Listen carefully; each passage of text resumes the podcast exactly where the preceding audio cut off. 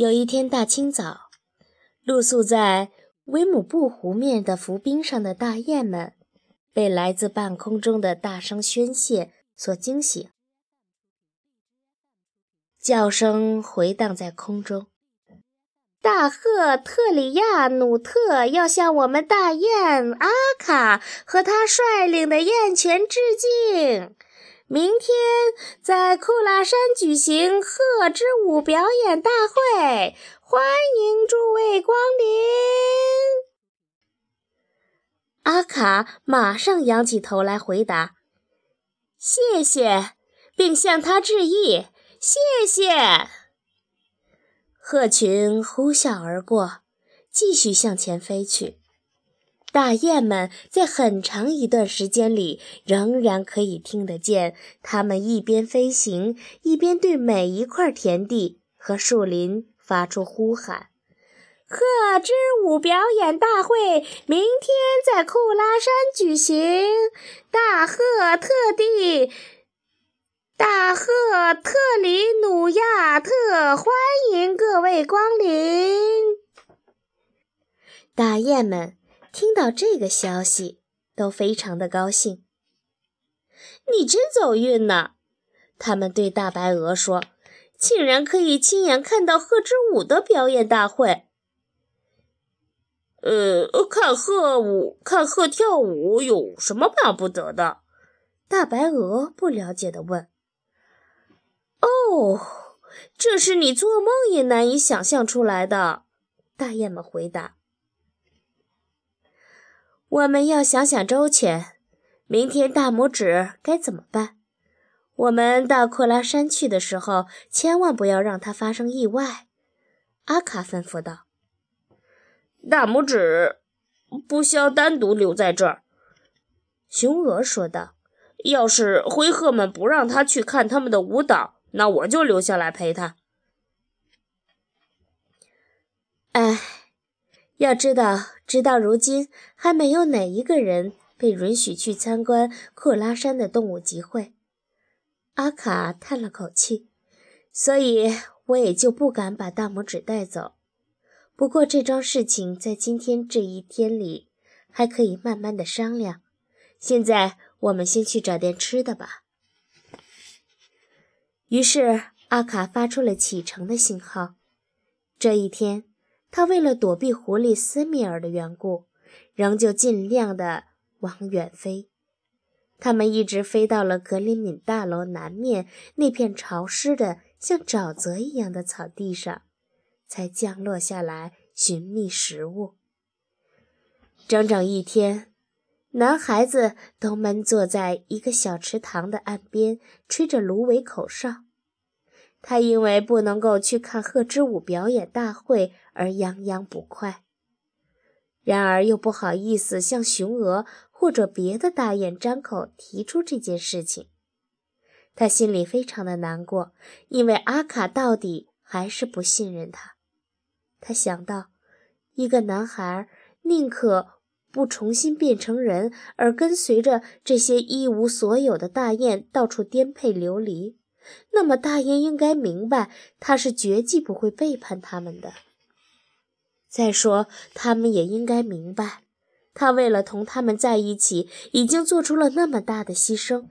那么，他们自然也应该义不容辞的让他能够看到这一切了不起的奇妙的事情。看样子，我不得不直截了当的向他们说出我的想法了。男孩子思忖道，但是熬了一个小时又一个小时，他还是拿不定主意要不要这么做。这听起来似乎有点奇怪，其实不然，因为男孩子的确对那只领头的老雁抱着肃然起敬的心理。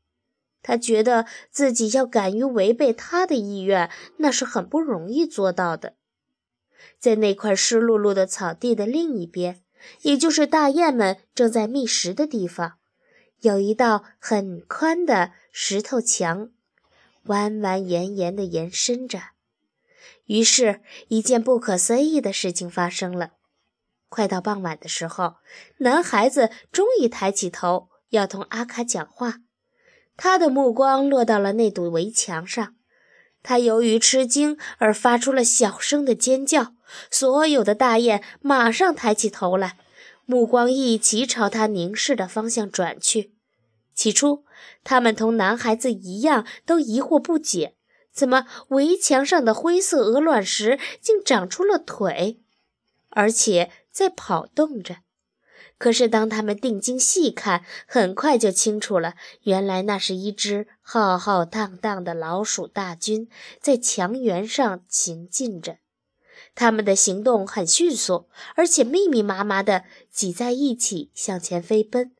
一排接一排，数目多的，有一段时间把整个墙都掩住了。男孩子素来害怕老鼠，在他还是正常人的时候就如此，而现在他变成了这么小，两三只老鼠就能够要了他的命，他怎么能不从心眼里感到害怕呢？当他站在那儿看的时候，浑身不寒而栗。脊梁骨上透出一阵又一阵的冷气。奇怪的是，大雁们也同样厌恶老鼠，它们没有同老鼠讲话，而且在老鼠走完以后，它们都一个劲儿地抖了身上的翎羽，仿佛觉得羽毛里被撒上了老鼠屎，因而非常非要抖掉不可。唉。这么多灰老鼠一起出动，大雁亚可西诺又自自言自语地说道：“这可不是什么好兆头。”这时候，男孩子打算张口对阿卡说出自己的想法。他觉得他应该让他跟他一起去库拉山，但是话刚到嘴边，却又没有说出来。因为刚巧有一只大鸟突然飞落在大雁的群大雁群中，人们一见这只鸟的时候，真的会认为它的身躯、脖颈和脑袋大概都是从一个小白鹅那里借来的。而除此之外，它却长着一对又大又黑的翅膀，红颜色的细长的腿，它那细长而扁平的嘴。对着那个小脑袋来说，未免也太大了，而且重的连脑袋都往下垂。这一来，他的模样总是显得忧郁而烦恼。阿卡赶紧整整身上的翎羽，迎上前去，连连地弯下脖子鞠躬致意。他对于这样的早春季节，就在斯康纳一带见到了鹤鸟，并没有感到意外。因为他知道，雄白鹤做横越波罗的海的长途跋涉之前，雄白鹤往往先行一步，来检查一下他们的鸟巢是不是在冬季遭到了毁坏。然而，他心中到底是白鹤鸟登门拜访，究竟是何用意？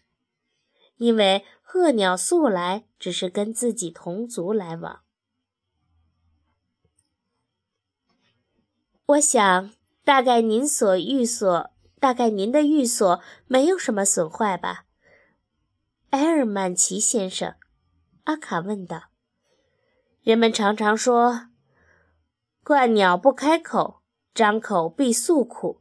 现在又一次印证了这句话是千真万确的。更加糟糕的是，这只鹳鸟发声吐字十分艰难。因而听他讲话就更令人难难受了。他站在那儿很长一段时间，只是嘎嘎地掀动着嘴，后来才用嘶哑而微弱的声音讲出话来。他牢骚满腹，大肆抱怨：“啊，他们在格里米大楼屋脊下的呃，这个这个这个巢穴。”被冬天的冷风给吹垮了，他如今几乎在斯康纳寻不到食物。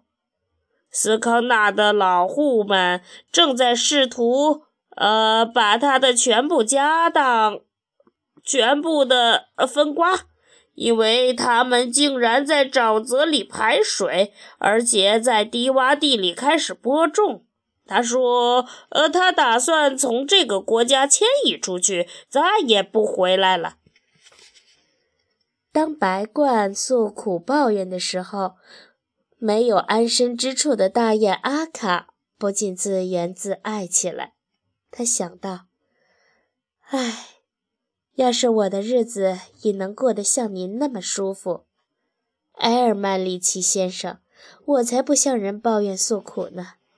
你虽然仍然还是一只自由自在的野生鸟，可是你却得到了人类如此的厚爱，他们不会朝你发一颗子弹，或者从你的窝里偷走一颗蛋。当然，这些话是阿卡憋在自己肚子里的。他对白鹳只是说：“他不大相信他会愿意从建成以来就一直是自己栖身之所的那幢大楼里搬走。”于是白鹳慌忙询问大雁们是否看见浩浩荡荡的灰老鼠大军前去包围格林敏大楼。阿卡回答说：“他已经看到那批坏家伙了。”白鹳就开始对他讲起了那些多年来的保卫那座大楼的英勇的黑老鼠。哎呀，可惜啦！今天夜里，格里敏大楼眼看就要落入了呃灰老鼠手中了。白鹳长长的叹息着：“为什么就在今天夜里呢？”阿卡问道：“啊，那是因为差不多所有的黑老鼠昨天晚上都已经动身到库拉山去了。”白鹳告诉他说：“他们以为有别的动物也会赶到那里去，但是你们看清楚了吧？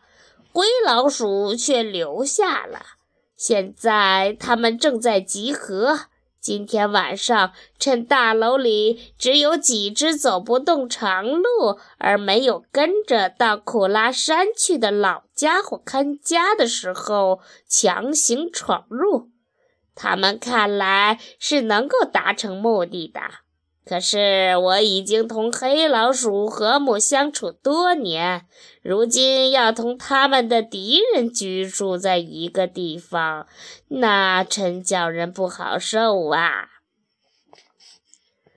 阿卡现在明白过来，原来白鹳对灰老鼠的所作所为十分的气愤，所以找上门来发泄一通怨气。然而，从白鹳的胡缠。从白鹳的胡鹃清高的习气来看，亮必他一定没有努力去制止这件不幸的事情发生。您去向黑老鼠通风报信了吗？他问道。没有，白鹤回答。送了信也不顶用，等不到他们赶回来，城堡已经被攻占了。您先不要那么肯定，阿卡说道。据我所知，有一只上了年纪的大雁，也就是说，区区在下，想要付出力量去阻止这种无赖的行径。在阿卡说这番话的时候，白鹳扬起了脑袋，瞪大双眼，逼视着他。他的这副神气是并不奇怪的。因为老阿卡身上既没有利爪，也没有尖嘴，可以用来肉搏。再说，大雁是白天活动的鸟，天一黑就不由自主地睡着了，而老鼠却偏偏是在深夜里交战的。然而，阿卡显然已经拿定主意要援救黑老鼠了。他把从瓦西亚尔带来的亚克里叫了过来。吩咐他带着大雁们飞回到维姆布湖上去。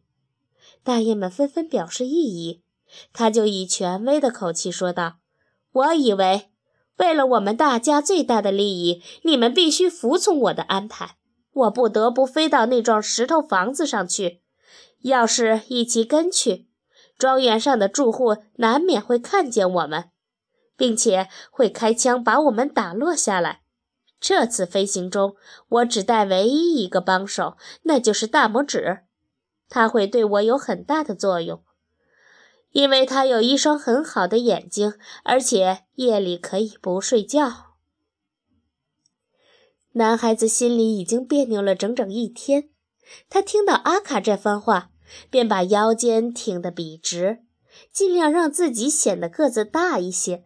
把双手交叉地放在背后，鼻子朝天地走了过去，打算说他根本就不想去参加同灰老鼠打仗。如果阿卡想要找个帮手，就另请高明。可是当男孩子刚一露脸的那一刹那，白鹳也马上行动起来。本来他站的姿势是鹳鸟常有的。也就是低着脑袋，把嘴贴在自己的脖子上，而这时候，从他的喉咙深处发出了一阵叽叽咕咕的响声，仿佛他高兴地发出了笑声。他以迅雷不及掩耳之势，把嘴往下一铲，便逮住了男孩子，把他抛到了两三米高的空中，如此反复了七次。男孩子吓得尖叫。大雁们也喊道：“您这是在做什么？他不是青蛙，而是一个人，先生。”后来，白鹳终于把男孩子放回了地上，一点儿都没有伤害他。他对阿卡说：“现在我要飞回格里米大楼去了，阿卡大婶儿。我出来的时候，居住在那儿的所有动物都焦急的要命。”您可以相信，我回去告诉他们说，呃，阿卡大雁阿卡和那个小模小样的大拇指要来搭救他们，他们呐一定喜出望外。说完这句话，白鹳伸长脖子，挥动翅膀，就像一支箭射离了地面。阿卡心里有数，他这样子是存心想显显身手，压他一头，但是他却一点都不在意。他等了一会儿，等到男孩子把被白鹳甩的木鞋找回来，穿好之后，就把男孩子驮到自己背上，飞去追赶白鹳了。这一回，男孩子连一句话都不愿意说了，因为他非常生白鹳的气。他骑在雁背上，还不禁发出了一阵气愤的冷笑：“哼，那个长着红色的细长腿的家伙太小看他了，以为他长得大，长得太小，有什么事情都做不了吗？嗯，他将做出来一番事情，要让这个大家伙看看。”从希尔威豪格镇来的尼尔斯可是个真正的男子汉。